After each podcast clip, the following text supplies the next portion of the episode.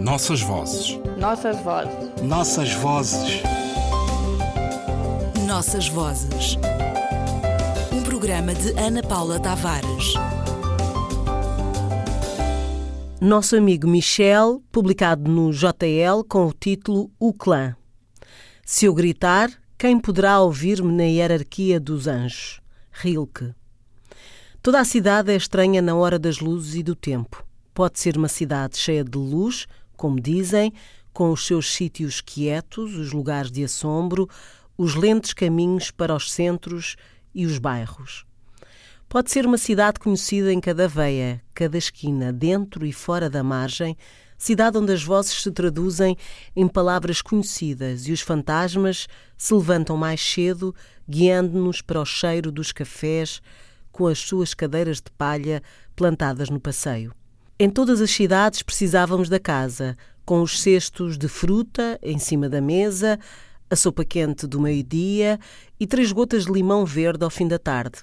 Assim, o Michel nos franqueava a porta e se tornava o guarda dos nossos caminhos, que deixavam de ser os mesmos depois das entrevistas, interrogatórios, complexidade de sentidos de cada som oferecia-nos a chave da casa e solenemente tornava-nos membros do clã que, com a Zé e os meninos, Delfine, Matilde e Teófilo, fundou.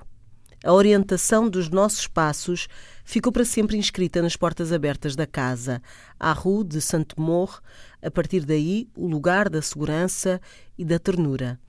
Ali experimentávamos chás delicados, mas descobríamos também a especiaria das vozes, o respeito pela palavra fina, elegante e segura que praticava estendia-se a todos nós na obrigação de usar o que era seguro e se podia ler pelo direito e pelo avesso.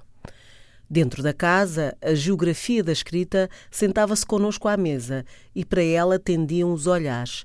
Para lá da superfície do texto, muitos outros textos se entrelaçavam e teciam entre si cumplicidades para fixar tempo e linguagens. Michel tomava conta do lugar e de nós e das redes da palavra na ciência certa de que, para lá do dizer e do escrever, existia um segredo da linguagem escrita nas muitas línguas portuguesas de que se ocupou a vida toda. Partiu o mestre, sobra-nos agora a casa, o rigor do texto e uma saudade imensa por dizer. Passou o tempo, tanto tempo que pouco sobra da palavra encantada, da cidade e das luzes, do sabor do chá, e no entanto o trabalho fica e ajuda-nos a recuperar anos de trabalho com a língua portuguesa. Está pronto o dicionário de particularidades lexicais e morfossintáticas da expressão literária em português. Pelas mãos de Maria Helena Araújo Carreira e Maria José Fernandes Faf Laban, chega-nos esta nova abordagem à língua portuguesa, que levanta as expressões dos autores de língua portuguesa usadas nos diferentes espaços onde se fala e escreve a língua. O Michel e o seu trabalho de minúcia, tradutor, investigador e autor, junto da língua portuguesa, fica assim mais perto de se completar.